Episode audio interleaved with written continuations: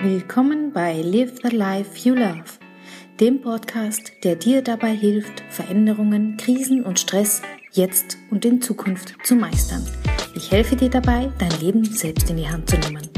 Mein Name ist Katja Schmalzel und ich freue mich, dass du heute dabei bist. Fünf Schritte zu mehr Gelassenheit, auch wenn die Welt untergeht. Verflixt und zugenäht, wo ist denn diese blöde Gelassenheit, wenn man sie mal braucht? Heute Morgen war es soweit. Da Gelassenheit, da Ruhe. Wieso? Erzähle ich dir gern. Ich hatte genau im Kopf, was heute alles zu erledigen ist. Der Plan stand. Gut, zugegeben, ich hatte mir einiges vorgenommen. Aber ich wusste, wenn ich mich anstrenge, dann schaffe ich das schon. Dann war es soweit. Meine Zwerge sind aufgewacht und irgendwie war schon den ganzen Morgen über die Stimmung mies. Es hat sich alles schon hingezogen, die Kinder und ich waren müde, und als dann das Zähneputzen dran war und es mir nicht schnell genug ging, kamen die ersten Diskussionen. Das hat sich schwuppdiwupp aufgeschaukelt und schon wumms traf es mich wie ein Hammerschlag. Wut, Frust, Verzweiflung, alles auf einmal. Ich, ich habe mir, glaube ich, schon lange nicht mehr so ordentlich die Zähne geputzt vor lauter Zorn. Das war auch gut so, denn so konnte ich schon keine Gemeinheiten von mir geben. Zumindest hätte sie so auch niemand verstanden. Wieso bringen uns Kleinigkeiten so aus der Fassung? Da war sie wieder, die Frage, wieso ich nicht gelassener reagieren kann. Wieso bringen mich Kleinigkeiten manchmal so aus der Fassung und was kann ich dagegen tun? Denn meine Zwerge können ja nichts dafür, dass ich so aus der Haut fahre. Warum gebe ich immer äußeren Umständen die Schuld? Ist es nicht vielleicht so, dass ich schon im Stress war, bevor meine Kinder überhaupt aufgewacht sind? Ist es vielleicht so, dass sie meine Stimmung gespürt haben? Es gibt doch diesen Spruch, wie man in den Wald hineinruft, so schallt es wieder zurück. Wieso ich dir diese Geschichte erzähle? Na, ich habe da so eine Vermutung, dass ich nicht alleine bin mit diesem Problem. Kleinigkeiten im Alltag bringen dich vielleicht auch manchmal aus der Fassung und du fragst dich, was du tun kannst, um gelassener zu reagieren? Du bist im Moment wahrscheinlich nicht gerade existenziellen Bedrohungen ausgesetzt. Du hast etwas zu essen und ein Dach über dem Kopf und vermutlich steht auch gerade kein Raubtier in deinem Wohnzimmer und versucht dich zu fressen. Es sind also nicht die großen Dinge, die dich nervös werden lassen. Es sind vielmehr negative Gedanken, die kreisen und uns den ganzen Tag beschäftigen die uns Ärger, Frust und manchmal auch Wut bescheren. Das können so Dinge sein wie Sorgen bezüglich Geld, Zukunft oder Karriere, Ärger mit den Kindern, Ärger mit den Kollegen, Stress, die Hektik und kleinen Ärgernisse des Alltags, Neid, Eifersucht oder ähnlich negative Gefühle. Im Grunde sind wir doch die meiste Zeit damit beschäftigt, über all die negativen Dinge zu grübeln, über all die Dinge, die wir noch nicht haben. Also, wenn ich den nächsten Job hab, dann werde ich glücklich sein. Wenn ich mehr Geld verdienen würde, wäre alles besser. Hätte ich mehr Zeit für mich, dann wäre alles leichter. Hätte ich doch glatte Haare, könnte ich doch endlich die paar Kilos abnehmen. Dir fallen auch gerade noch ein paar ein, während du mitliest, oder? Ein Gedanke unter diesen vielen ist folgender könnte ich doch etwas gelassener sein. Dann wäre mein Leben leichter und ich glücklicher. Auf der Suche nach Gelassenheit, auf der Suche nach Glück. Wir alle, du und ich, unsere Freunde, Eltern und unsere Kinder, wir sind stetig auf der Suche nach Glück. Wir versuchen tagtäglich Dinge zu erreichen, die uns glücklicher machen sollen. Der neue Job, mehr Geld, eine größere Wohnung, ein Auto, ein schöner Urlaub, die To-Do-Liste abarbeiten etc.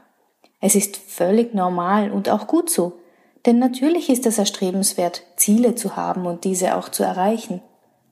Die schlechte Nachricht ist nur, all die äußeren Bedingungen und Dinge, Besitztümer, Job oder Familie, sie allein werden dich nicht glücklich werden lassen.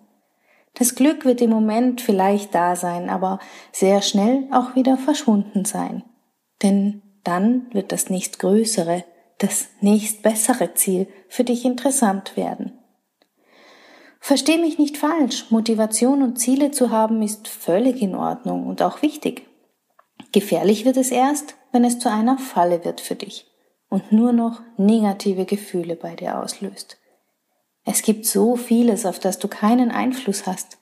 Ob du für den nächsten Job ausgewählt wirst, ob morgen die Waschmaschine eingeht, ob dein Kind krank wird, ob du aufgrund eines Staus zu spät zu einem wichtigen Meeting kommst, ob das Wetter gut wird und so vieles mehr. Es entzieht sich deinem Einfluss. Daher macht es Sinn, dass du dich genau um die Dinge kümmerst, die du selbst beeinflussen kannst. Du hast Einfluss auf dich selbst auf die Art, wie du denkst, auf deine Entscheidungen und Bewertungen.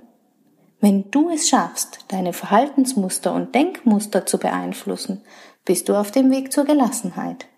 Das wird dich glücklich und zufrieden machen. Was glücklicherweise dann wieder Einfluss hat auf deine Umwelt. Die Menschen, mit denen du in Kontakt treten wirst, werden automatisch positiv darauf reagieren. Was wirklich zählt, dass du für dich in deinem Inneren glücklich wirst.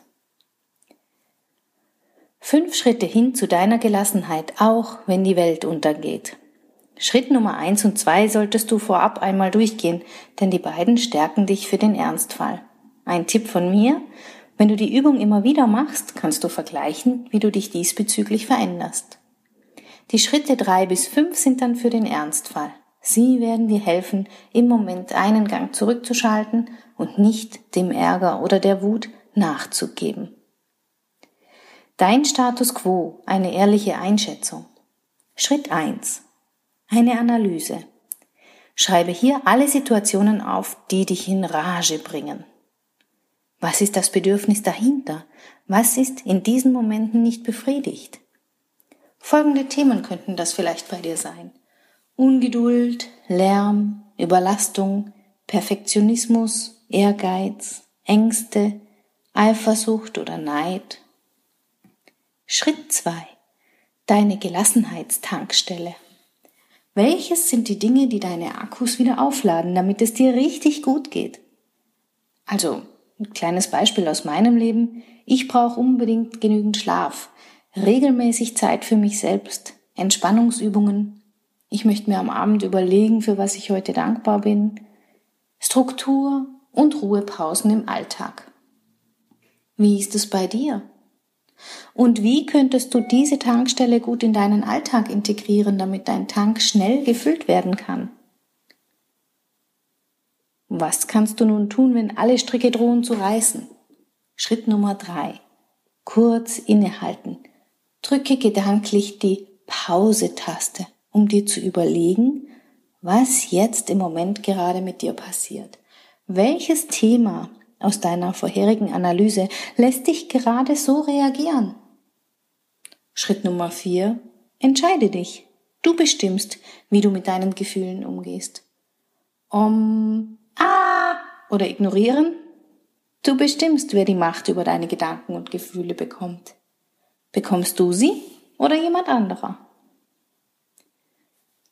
Schritt 5. Was kannst du jetzt aktiv tun?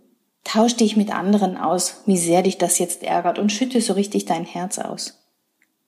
Gibt es vielleicht auch etwas Positives, was du aus der jetzigen Situation machen kannst? Etwas, was dir jetzt gut tun würde? Zum Beispiel ein Hörbuch hören, anstatt nur im Stau zu stehen und zu schimpfen. Zum Beispiel deinem, deinem Kind ein schönes Buch vorlesen und entspannen und die Nähe genießen die erstbeste Lösung funktioniert im Moment nicht? Prima, dann wähle die zweitbeste Lösung und handle. Möchtest du für einen Moment vielleicht aus der Situation verschwinden? Also ich bin schon ein paar Mal im Klo verschwunden oder fange an, die Wohnung zu putzen oder solche Dinge. Das ist völlig in Ordnung. Und dann kommt der schwerste Schritt, loslassen von der fixen Idee, die da vorher war. Loslassen und nicht sauer zu werden auf die anderen und die Welt sich versöhnen mit der Situation, die jetzt ist. Ich selbst befasse mich schon eine Weile mit dem Thema und Tage wie der heute geben mir die Gelegenheit, meine Handlungsweisen und Denkweisen wieder einmal auf den Prüfstand zu stellen. Denn sich in Gelassenheit üben ist leider kein einmaliges Seminar, bei dem du ein Zertifikat bekommst, dir übers Bett hängst und fortan gelassen bist. Nein, es ist eine immer wiederkehrende Herausforderung und eine stetige Übungssache. Immer wieder wirst auch du an den Punkt gelangen, an dem du geprüft wirst und an dem du immer wieder üben kannst, gelassen zu werden. Du wirst die eigenen Strategien hinterfragen und vielleicht auch hier und da anpassen. Aber Stückchen für Stückchen kommt sie. Die Gelassenheit und die Ruhe. Zurück zu meinem Tag heute. Also ich habe auf dem Weg vom Badezimmer in die Küche ein paar Mal tief durchgeatmet. Und ich habe festgestellt, dass ich im Moment meine Gelassenheitstankstelle nicht oft genug aufgesucht habe. Wenig Schlaf, kaum Zeit für mich selbst, keine Ruhepausen und so vieles, was ich mir vorgenommen hatte. Und erstaunlicherweise hat sich die miese Laune sehr schnell verflüchtigt.